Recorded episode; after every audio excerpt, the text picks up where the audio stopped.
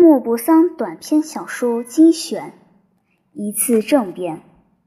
色当惨败的消息刚传到巴黎，共和国宣布成立。这次大混乱一直拖延到公社以后才结束。刚开始的时候，整个法国都感到喘不过气来，全国各地的人都在玩当兵的游戏。针织品商人变成了代行将军职务的上校，喜爱和平的大肚子束上了红色腰带，神气活现的掖着手枪和短刀匕首。小市民们变成了临时的战士，指挥着成营的乱嚷乱叫的志愿兵。为了摆威风，跟赶大车的一样，粗话脏字不离嘴。这些人以前只要弄弄秤杆。现在手中拿了武器，操持上步枪，都高兴得几乎发狂，而且毫无理由变成了使人望而生畏的人物。他们常常处决无辜的人，为的是证明他们会杀人。他们在普鲁士人还未临过的乡间巡逻的时候，常用枪打死无主的狗。安安静静正在倒嚼的母牛和在草地里吃草的病马，每个人都认为自己招来一个重要的军事任务，连最小的村镇里的咖啡馆看上去都像是营房或者军房，里面挤满了穿军服的商人。卡纳维尔这个小镇没有得到军队和巴黎方面令人发狂的消息。可是一个月来，镇上一直处在极端的动荡不安中，因为敌对的党派已面对面交起锋来。镇长是德瓦尔涅托子爵，瘦小的个子，已经上了年纪，原是正统派，前不久才由于野心勃发，归顺了帝国。他看见突然冒出一个死对头，那就是马萨雷尔医生，一个血气很旺的大胖子。他是本区的共和派首领，共济会镇分会的会长，农业协会会长，救火会董事长，并且是指在保卫家乡的农民保卫团的组织者。十五天的功夫，他居然设有老婆、有儿女的谨慎小心的市民和镇上的小商人志愿出来保卫家乡。他每天早上在政政府门前的广场上训练这些志愿兵。每当镇长偶然来到镇政府来的时候，腰间掖着手枪。手里举着指挥刀的指挥官马萨雷尔总要在队伍前高傲地走着，让他的部下高喊“祖国万岁”。有人注意到，这声喊叫很使矮小的子爵惶恐不安，因为他毫无疑问从其中看到一种威吓，一种挑战行为，同时对他来说。也是对大革命时代的一种可怕的回忆。九月五日早晨，医生穿着军服，桌上放着他的手枪，正在替一对上了年纪的乡下人看病。男的七年前得了静脉曲张症，一直等候着，等候到老婆也得了这种病，才起来找医生看病。这时，邮差送来了报纸。马萨雷尔先生打开报纸一看，脸上突然变了色，豁然地站起来，高举双手，万分激昂，当着两个吓得发呆的乡下人，扯开了嗓子喊道：“共和国万岁！共和国万岁！共和国万岁！”然后他倒在靠背椅里，激动得差点昏过去。那个乡下人还在说，刚一开头的时候，好像有不少蚂蚁顺着大腿爬。马赛雷尔医生叫起来了：“别打扰我，我哪有闲工夫来管你们这些蠢事？”共和国宣布成立了，皇帝被俘了，法国得救了。共和国万岁！他一面奔向门口，一面狂叫：“塞勒斯特，快来，塞勒斯特！”那女仆吓得急忙奔来，她心急慌乱，口齿不清，结结巴巴地说：“我的长筒靴，我的指挥刀，我的子弹袋，还有在我夜壶箱上的那把西班牙匕首，都快拿来！”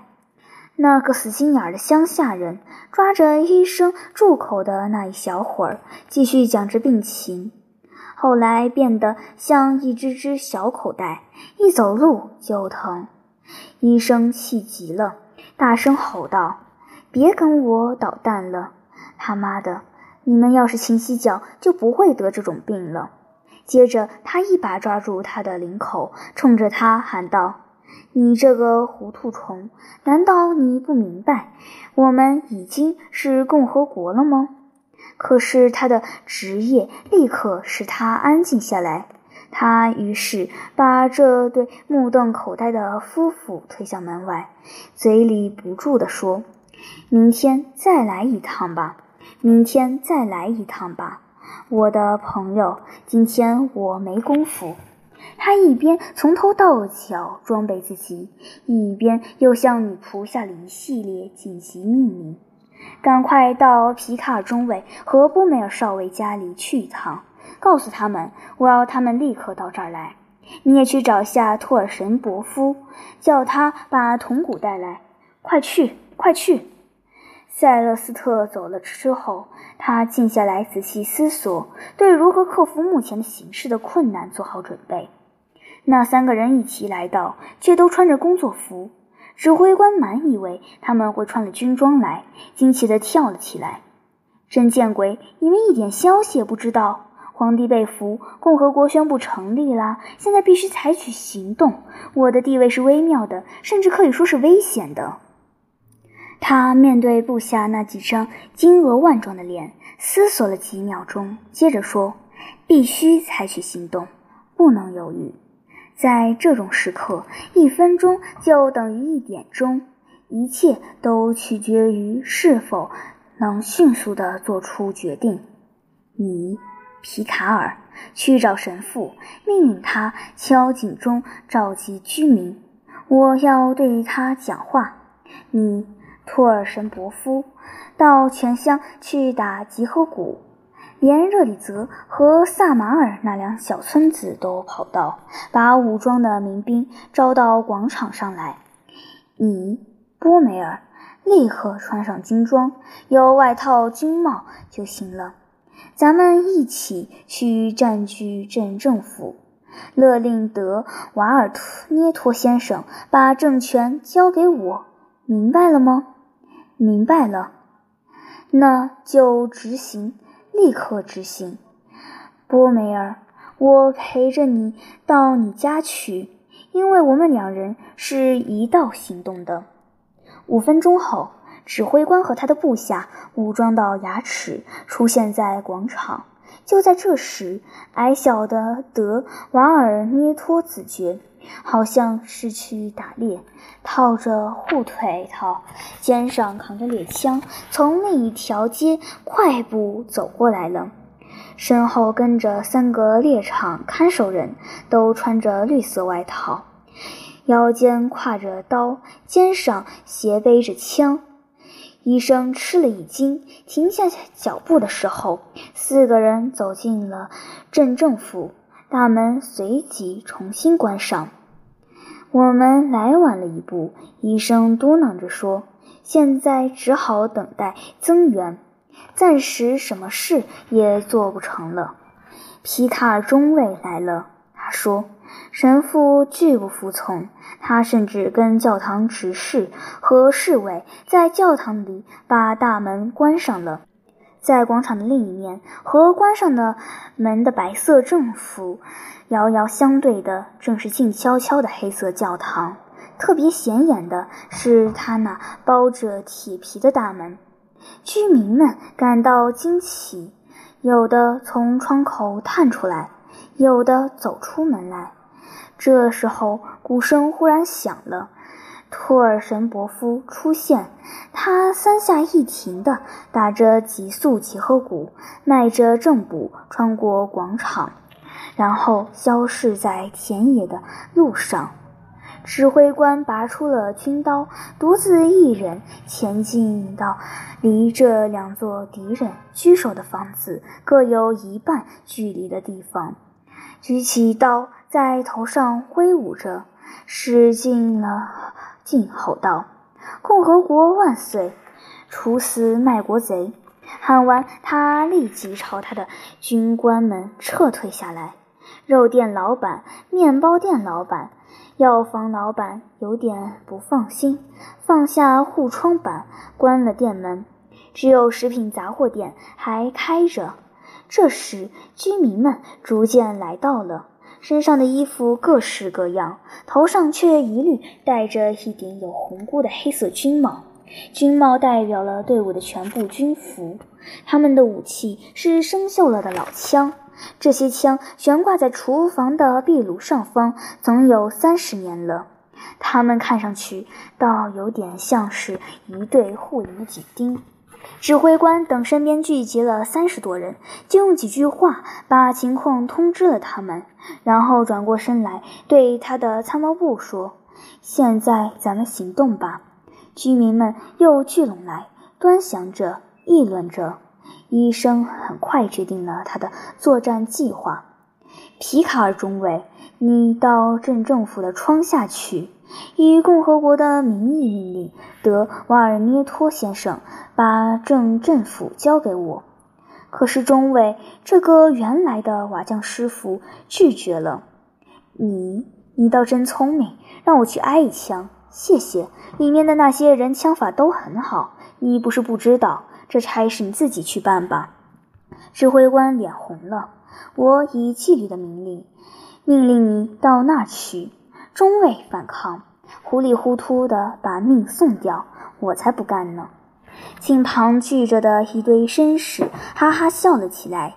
其中一个人喊道：“你说的对，皮卡尔，这可不是时候。”医生于是喃喃自语：“一群懦夫。”他把军刀和手枪交给了一个兵，然后慢慢的迈步前进，眼睛不眨地望着窗口，时刻提防着，怕从窗口露出一支枪筒来瞄准他。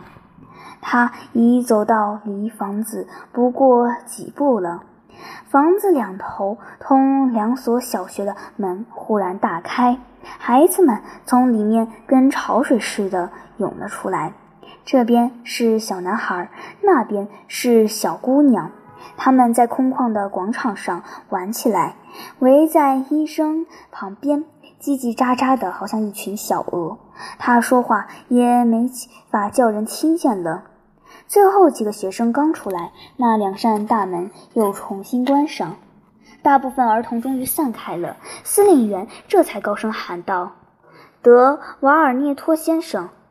二层楼的一扇窗开了，出现了德瓦尔涅托先生。指挥官接着说：“先生，最近使得政府改变的面貌的大事件，您当然已经知道。”您代表的政府不存在了，我所代表的掌权了。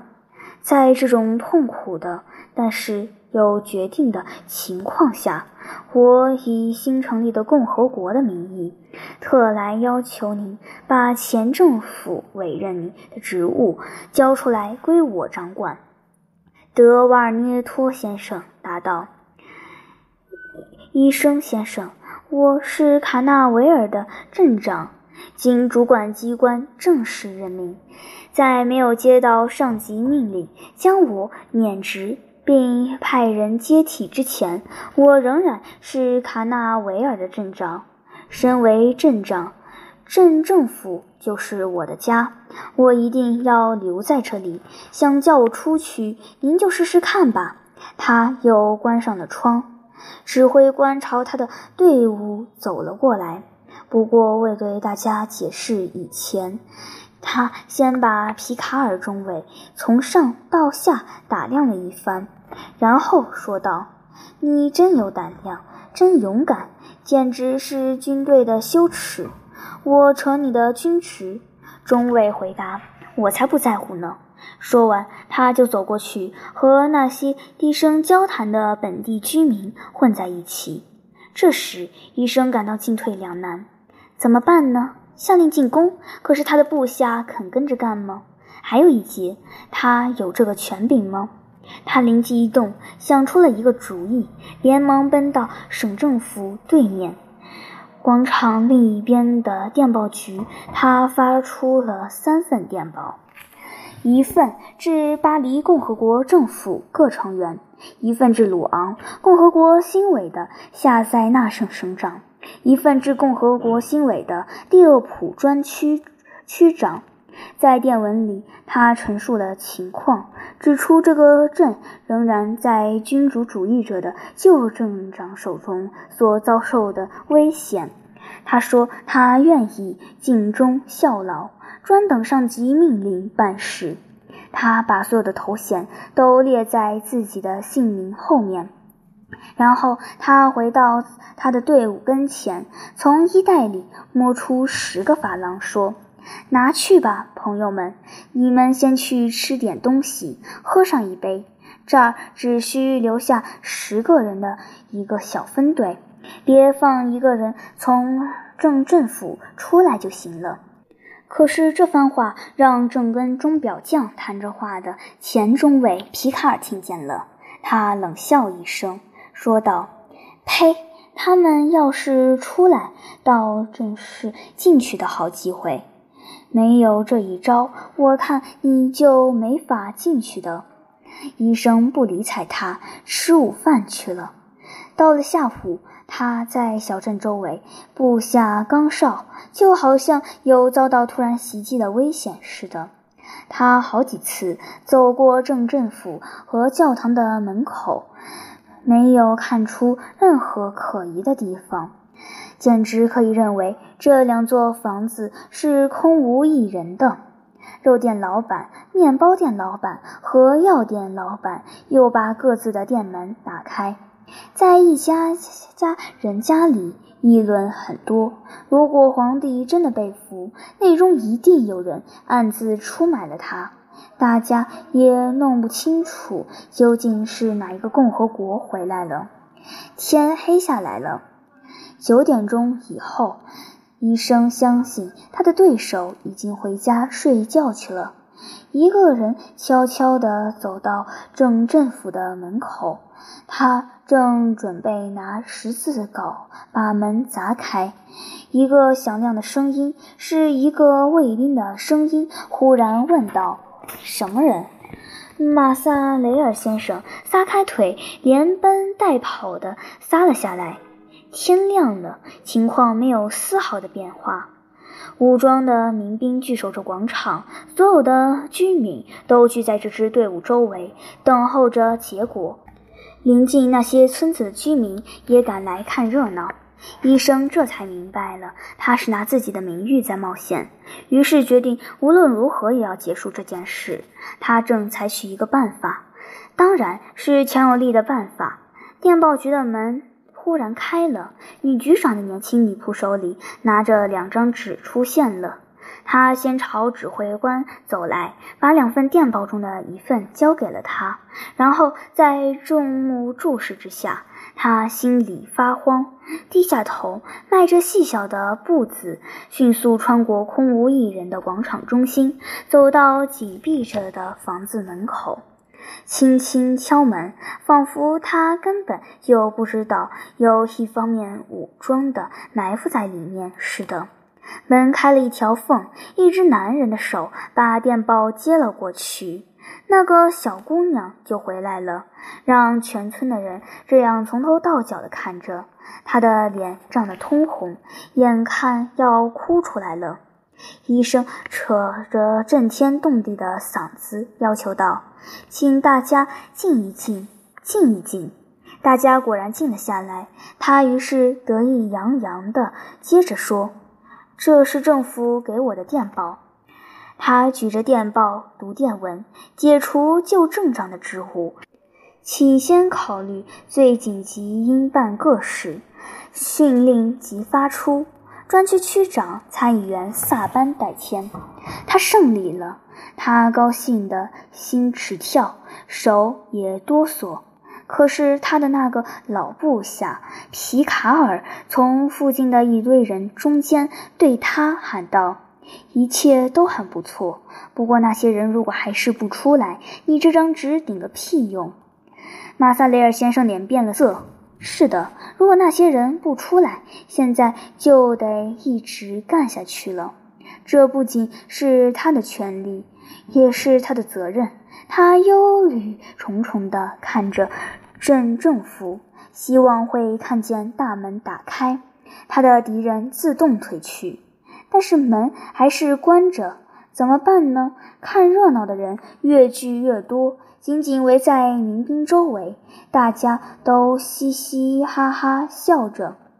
有一种想法，特别是医生痛苦。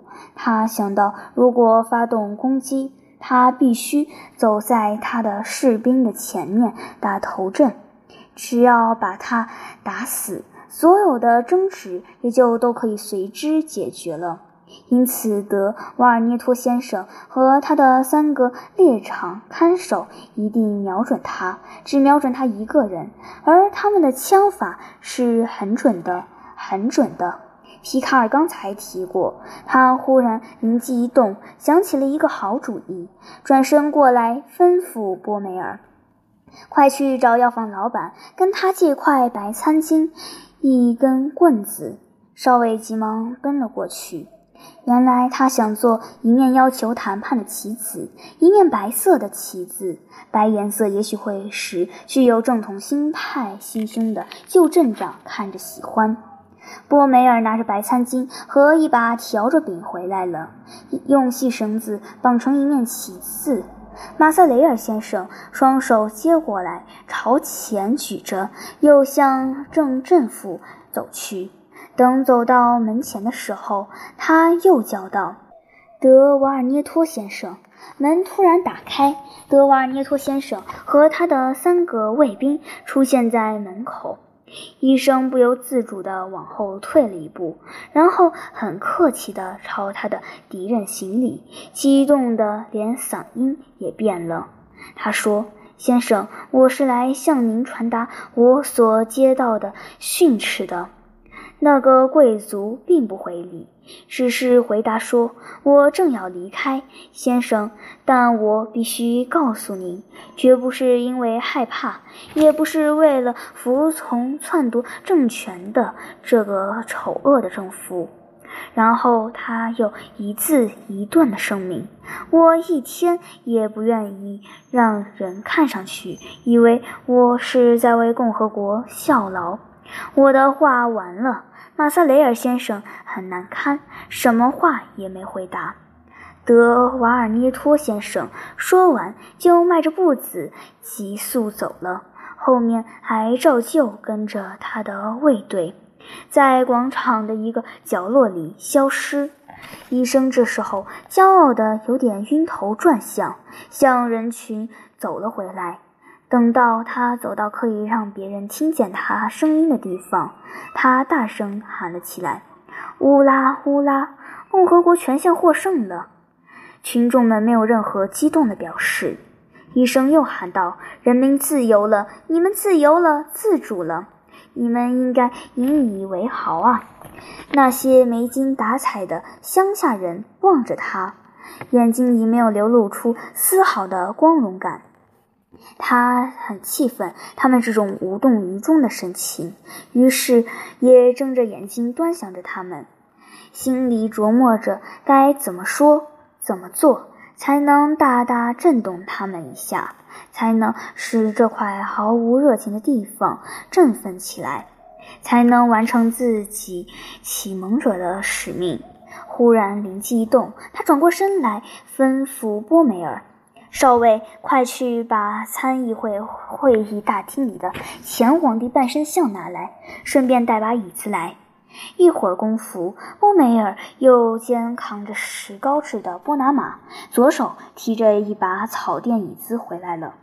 马萨雷尔先生迎上前，接过椅子放在地上，把白色的半身像放在椅子上，然后退后几步，提高了嗓门，对着半身像说起话来：“暴君，暴君，你终于倒下来了，倒在烂泥里，倒在臭泥塘里。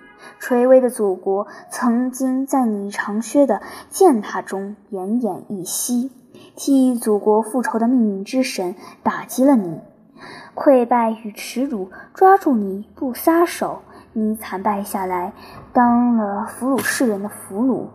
在你的崩溃和帝国的废墟上，年轻的光辉的共和国站起来了，拾起了你的破碎宝剑。说到这里，他等了等，但是没有一个人喝彩，也没有人鼓掌。老乡们又惊又怕，一声也不吭。那座两撇尖尖的胡子，向左右伸到脸颊以外的半身像；那座静坐不动、头发梳得光光的，像理发馆招牌似的半身像，好像在注视马萨雷尔先生，脸上还带着一种虚假的微笑。一种不可磨灭的嘲弄的微笑，他们就这样面对面地看着。拿破仑坐在椅子上，医生站在地下，相距三步。指挥官勃然大怒：“可是怎么办呢？怎么才能激发这堆人，才能彻底取得舆论上的胜利呢？”他的手无意中放在自己的大肚子上。碰到了红色腰带下掖着的手枪和枪柄，他们现在既谈不上什么灵感，也想不出什么可说的话了。于是抽出枪，向前迈了两步，枪口紧挨着旧日的君主开了枪，子弹在额头上打了一个小黑窟窿，就像是一个小小的污迹，几乎看不出来。预期的效果并没有发生。马萨雷尔先生开了第二枪，造成了第二个窟窿，然后开第三枪，然后把最后三发子弹一气打出。拿破仑的额头化作白灰飞散了，可是眼睛、鼻子和胡子的细尖儿一点儿也没损坏。医生真是气恼极了，于是，一拳把椅子打翻，一只脚踩在那个剩下的半身像上，摆出了胜利的姿势，转脸向着目瞪口呆的观众叫道：“让所有的卖国贼都这样毁灭！”可是，观众们倒像是惊奇的愣住了，还是没有任何热情的表示。指挥官只好对民兵们吆喝：“现在你们可以各自回家了。”然后他们好像有人追赶似的，迈开大步向自己家走去。一走进门，他的女仆就告诉他，有病人在诊室等他，已经等了三个钟头。他赶快奔了过去，原来是患静脉曲张症的那两个乡下人。他们又固执又耐心，天亮就来了。那个老人立刻就讲起来，刚一开头的时候，好像有不少蚂蚁顺着大腿爬。